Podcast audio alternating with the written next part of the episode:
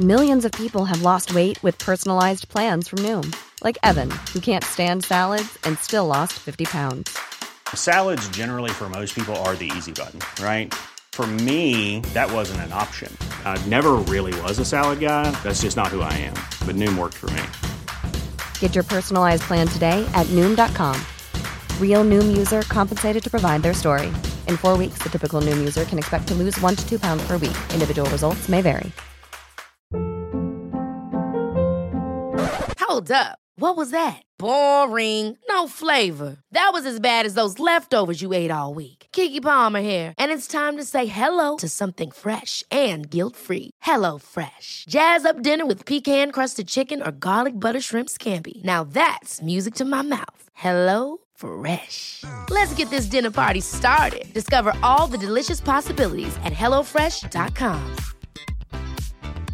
Hiring for your small business? If you're not looking for professionals on LinkedIn, you're looking in the wrong place. That's like looking for your car keys in a fish tank. LinkedIn helps you hire professionals you can't find anywhere else, even those who aren't actively searching for a new job but might be open to the perfect role. In a given month, over 70% of LinkedIn users don't even visit other leading job sites. So start looking in the right place. With LinkedIn, you can hire professionals like a professional. Post your free job on linkedin.com slash people today. Bienvenue sur le podcast qui vous donne de l'empowerment. Si vous êtes ici, ce n'est absolument pas par hasard. Je suis Laurita et ma mission est de vous guider vers une vie plus consciente, plus alignée et plus harmonieuse. Je vous diffuse chaque jour de l'inspiration et partage mes réflexions pour vous permettre d'incarner la personne que vous méritez d'être. Si ce podcast vous plaît, je vous invite à le partager, à le noter avec la note qui vous semble la plus juste et à vous abonner pour ne rien louper. Bonjour à tous. Aujourd'hui, sujet d'utilité publique puisqu'il nous concerne tous. Comment faire des choix, comment faire les bons choix et comment savoir s'il faut écouter son cœur ou sa tête. Nous faisons tous, chaque jour, des millions de choix. Comment on va s'habiller, qu'est-ce qu'on va manger, quel itinéraire on va choisir, qui est-ce qu'on va appeler, à qui on va décider de répondre, qu'est-ce qu'on va répondre, etc., etc. Les choix font partie intégrante de nos vies et parfois certains d'entre eux deviennent des réels casse-têtes chinois. À une époque, ça a été vraiment un calvaire pour moi de choisir. J'étais complètement indécise. Par exemple, récemment, j'étais à Miami, on m'a fait deux offres d'emploi. Accepter un job hyper bien payé, mais franchement pas dingue, ou accepter un job incroyable, mais vraiment pas bien payé. Voilà, vraiment le dilemme cornélien. Je me suis dit, ok, si je fais ça, je perds ça, mais si je le fais pas, je perds ça, etc., etc. Et je me suis demandé à ce moment-là, mais comment je vais faire pour choisir? C'est horrible. J'ai l'impression que euh, si je pèse le pour et le contre, des deux côtés de la balance, c'est à égalité. Je ne sais pas comment choisir. Comment est-ce qu'on peut faire pour être sûr de ne pas faire le mauvais choix ou bien de faire le bon choix? Et comment se libérer de ces tensions horribles qu'on peut ressentir au moment de faire un choix? La première chose que j'aimerais vous dire, c'est que une fois qu'on a choisi, qu'est-ce qu'on se sent mieux? Je vous jure qu'on se sent hyper soulagé. Peu importe la décision qu'on prend, après avoir fait un choix, on se sent hyper soulagé parce que justement, l'idée de choisir nous tend. Pourquoi? Parce que choisir, c'est renoncer. Donc comment prendre la bonne décision? Déjà, qu'est-ce que c'est la bonne décision? La bonne décision, c'est une décision dans laquelle on se sent heureux, aligné et avec laquelle on se sent en paix. Pour prendre la bonne décision, il s'agit d'avoir la clarté d'esprit de comprendre quels sont les choix qui s'offrent à moi, Qu'est-ce que ces choix impliquent et est-ce que je pourrais assumer les conséquences Certains d'entre nous, je vous vois, évitent de prendre des décisions, ce qui fait qu'ils se retrouvent complètement bloqués dans un inconfort. Le fait de ne pas savoir prendre de décisions, ça génère généralement de la confusion, des blocages, euh, on se sent pas bien du tout, on stagne, et par conséquent, on souffre, parce qu'on doute, on stresse, on est frustré, on se sent vraiment très peu confortable. Quand on ne prend pas de décision, généralement et malheureusement, ce qui se passe, c'est que derrière, on subit, entre guillemets, les décisions des autres. Parce que les autres, eux, prennent des décisions la plupart du temps. Finalement, on se laisse porter et on se retrouve de nouveau dans une vie qu'on n'a pas choisie, dans laquelle on est inconfortable. On laisse finalement les rênes de notre vie aux autres. Après, on leur en veut, on a de la rancœur, etc. Je pense à cette cliente qui n'a pas pris de décision, elle n'a pas osé accepter un job, Son mari, lui, a trouvé un job à l'autre bout du monde et ils ont dû partir, mais elle n'était pas du tout en paix avec cette décision. Elle n'a pas pris la décision quand il fallait le faire. Résultat des courses, elle s'est retrouvée propulsée par la décision de son mari. Elle s'est retrouvée dans une autre ville qu'elle n'aime pas forcément, dans un autre pays, euh, voilà, à subir. Donc, ne pas prendre de décision, c'est aussi prendre une décision finalement. Ne pas prendre de décision, ne pas faire de choix, c'est aussi un choix. C'est le choix de laisser sa vie entre les mains d'autrui. J'ai envie de dire que la prise de décision, c'est limite une compétence et dans certains jobs, par exemple en marketing, mais aussi en sales ou peu importe, c'est un, véritable levier, c'est vraiment une compétence. Certaines personnes sont valorisées parce qu'ils savent prendre des décisions avisées, avec clarté, etc. Donc je pense que c'est une compétence qu'on peut aussi se rajouter à notre CV de vie personnelle parce que franchement, prendre des décisions, c'est primordial pour une vie alignée. Pourquoi on n'arrive pas à faire les choix qui s'imposent à nous, ou qui se proposent à nous plutôt? Quand on n'y arrive pas, on n'arrive pas à choisir parce que choisir, c'est renoncer, comme je vous le disais. On ne sait pas prendre la bonne décision ou la meilleure décision. On ne sait pas dire non. On ne sait pas dire non à l'un des deux choix. Comment savoir s'il faut écouter son cœur ou sa tête? Qu'est-ce que ça veut dire concrètement écouter son cœur ou sa tête? Moi, j'ai envie de définir ça comme quand on écoute son cœur, on se sent rempli, excité, on se sent euh, hyper motivé. Quand on écoute sa tête, on se sent en sécurité.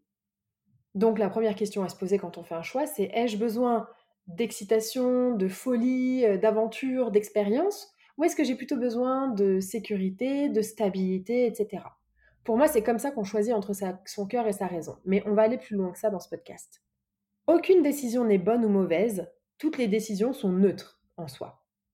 Pour que ça devienne une bonne décision, ou en tout cas la meilleure décision, il faut d'une part qu'elle remplisse ce critère de est-ce que ça comble mon besoin de sécurité et c'est ce dont j'ai besoin en ce moment, ou est-ce qu'au contraire ça comble mon besoin d'aventure et c'est ce dont j'ai besoin en ce moment. Et ça va dépendre vraiment en fait de ce que l'on fait de cette décision. Si on s'en veut après avoir pris la décision, c'est que c'était peut-être pas la bonne décision. Ce qui rend la décision la bonne ou la meilleure décision, c'est ce qu'on choisit d'en penser. Quand une situation nous arrive, nous ne savons pas si c'est une chance ou pas, mais le fait de s'y engager pleinement nous permet d'avoir un résultat positif. Et qu'on se le dise, quand j'hésite entre un job hyper bien payé mais pas passionnant ou un job passionnant pas très bien payé, par exemple, en fait, je mentalise, mais je n'en sais absolument rien.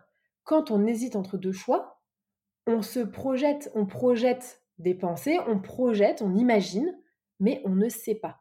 Et finalement, ce ne sont que des hypothèses dans les deux cas, parce qu'on n'a pas encore passé le cap de choisir, donc on ne peut pas savoir exactement à quoi s'en tenir. Et quoi qu'il arrive, faire un choix, ça va forcément m'apprendre quelque chose, une nouvelle compétence, euh, une nouvelle euh, façon de voir la vie, euh, peut-être quelque chose sur moi-même. Quoi qu'il arrive, que je fasse un choix et qu'il en résulte le résultat que j'avais espéré ou pas, je vais apprendre. C'est un peu ce que dit Mandela, c'est que je ne perds jamais, soit je gagne, soit j'apprends. Aucune situation n'est bonne ou mauvaise et aucun des choix que vous allez faire n'est bon ou mauvais. Et ça, c'est vraiment rassurant, ça fait vraiment du bien de l'entendre. L'erreur n'existe que pour celui qui regarde par le petit trou de sa porte. Il n'y a pas de mauvais choix.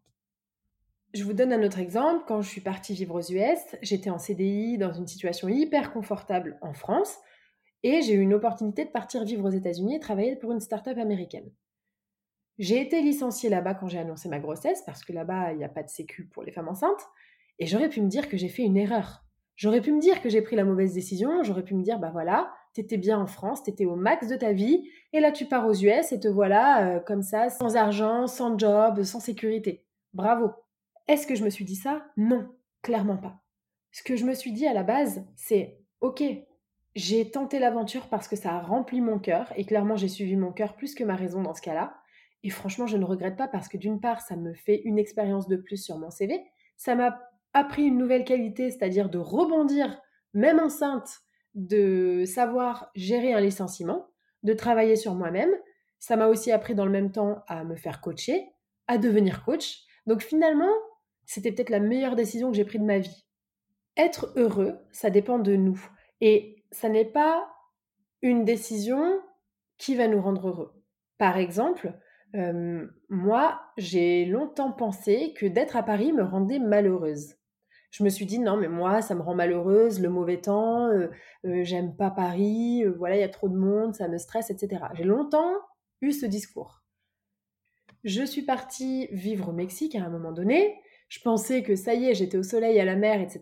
et j'allais aller mieux, mais en fait, pas du tout. Parce qu'en réalité, la décision de partir au Mexique n'a absolument rien changé à ma condition, à ma qualité d'être humaine, à mon mental. Ce qui a changé, c'est quand je me suis dit, ok, bah finalement, tu vois, c'est pas Paris le problème, le problème c'est toi, donc tu vas faire en sorte de régler le problème. Et donc j'ai travaillé beaucoup, beaucoup sur moi, et après ça, j'ai été heureuse. Et je pense vraiment que une situation ou un changement de situation ne peut pas nous rendre heureux. Ce qui peut nous rendre heureux, c'est nous-mêmes et c'est intrinsèque à nous. Et c'est à quel point on se sent en paix avec soi-même. Encore une fois, Mandela disait qu'il n'avait jamais été aussi libre que quand il était en prison. Et c'est dire, c'est-à-dire qu'en fait, la liberté, le bonheur, l'épanouissement, c'est à l'intérieur que ça se passe. Maintenant, pour vous aider à faire le prochain choix, si vous avez un choix à faire, demandez-vous, est-ce que ce choix remplit votre cœur ou à l'inverse, est-ce qu'il le vide? Est-ce que vous serez en paix avec cette décision? Quand on a peur de prendre une décision, on voit simplement le bonheur ou le malheur. C'est toujours hyper manichéen. Mais ce n'est pas tout blanc ou tout noir, vous le savez. Et ce qui fait que parfois on ne prend pas de décision et que du coup on se laisse entraîner par d'autres ou par les décisions des autres, c'est parce qu'on a besoin d'être sûr. C'est un peu ce qu'on retrouve dans le syndrome de l'imposteur ou dans les gens qui procrastinent, etc. On n'arrive pas à prendre de décision parce qu'on n'est pas sûr à 100%. Mais comme je vous le disais, comme on ne fait que mentaliser, on ne sera jamais sûr à 100%. Et justement, on fait croire qu'on n'est pas sûr et qu'on recherche, mais en fait c'est simplement une peur de prendre la décision. Donc la prochaine fois que vous avez un choix à faire, posez-vous la question. Pourquoi vous hésitez? À quoi vous allez renoncer si vous prenez cette décision? Et souvent, ce qu'on fait, c'est qu'on imagine le pire scénario. J'imagine le pire qui puisse se passer dans les deux cas. Si j'accepte ce choix ou si je refuse ce choix, si je fais ce choix ou si je ne le fais pas. Ensuite, on met en place des plans A, plan B, plan C. On détermine comment on va pallier justement à ce pire des scénarios, comme ça on sécurise. Mais surtout, surtout, ce que j'ai envie de vous inviter à faire si vous avez un choix à faire la prochaine fois, c'est quel est le meilleur scénario Quand on prend des décisions, généralement, on pense au pire. On pense au pire, on pense au pire des scénarios, et c'est bien parce que ça sécurise. Si on a envisagé le pire des scénarios, s'il se passe, s'il se produit, alors on est prêt pour y faire face. Mais ce qu'on oublie généralement de faire, c'est de penser au meilleur. OK Et si jamais je fais ce choix-là et que le meilleur se produit, que le meilleur scénario se passe, est-ce que je suis sûre du coup de faire ce choix-là? Et pour terminer, si vous avez deux choix, envisagez le meilleur des scénarios dans les deux cas. Et à ce moment-là, vous pourrez prendre la décision parce que c'est le choix qui vous animera le plus, qui vous remplira le plus. Donc pour résumer cet épisode, assez court. Je dirais que pour faire un choix, d'abord d'une part, il faut choisir entre le cœur et la raison, son besoin de sécurité, de stabilité, ou plutôt son besoin d'aventure et son besoin d'expérience. Deuxième étape, imaginez le pire scénario pour y pallier s'il se produisait dans l'un et l'autre des cas. Troisième étape, imaginez que le meilleur se produise dans l'un et l'autre des cas et faire son choix en conscience. J'espère que ce podcast vous a plu, j'ai hâte d'avoir vos retours et je vous dis à très vite pour un prochain épisode.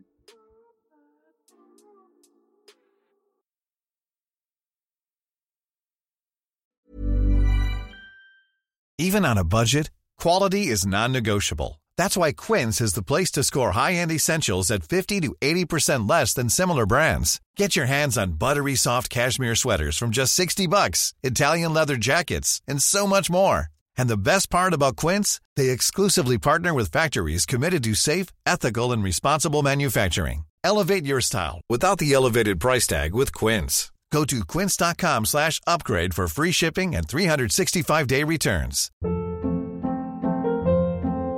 Hold up. What was that? Boring. No flavor. That was as bad as those leftovers you ate all week. Kiki Palmer here, and it's time to say hello to something fresh and guilt-free. Hello Fresh. Jazz up dinner with pecan-crusted chicken or garlic butter shrimp scampi. Now that's music to my mouth. Hello Fresh. Let's get this dinner party started. Discover all the delicious possibilities at hellofresh.com. Imagine the softest sheets you've ever felt. Now imagine them getting even softer over time. That's what you'll feel with Bowl and Branch's organic cotton sheets. In a recent customer survey, 96% replied that Bowl and Branch sheets get softer with every wash. Start getting your best night's sleep in these sheets that get softer and softer for years to come. Try their sheets with a 30-night guarantee. Plus, get 15% off your first order at bowlandbranch.com. Code BUTTERY. Exclusions apply. See site for details.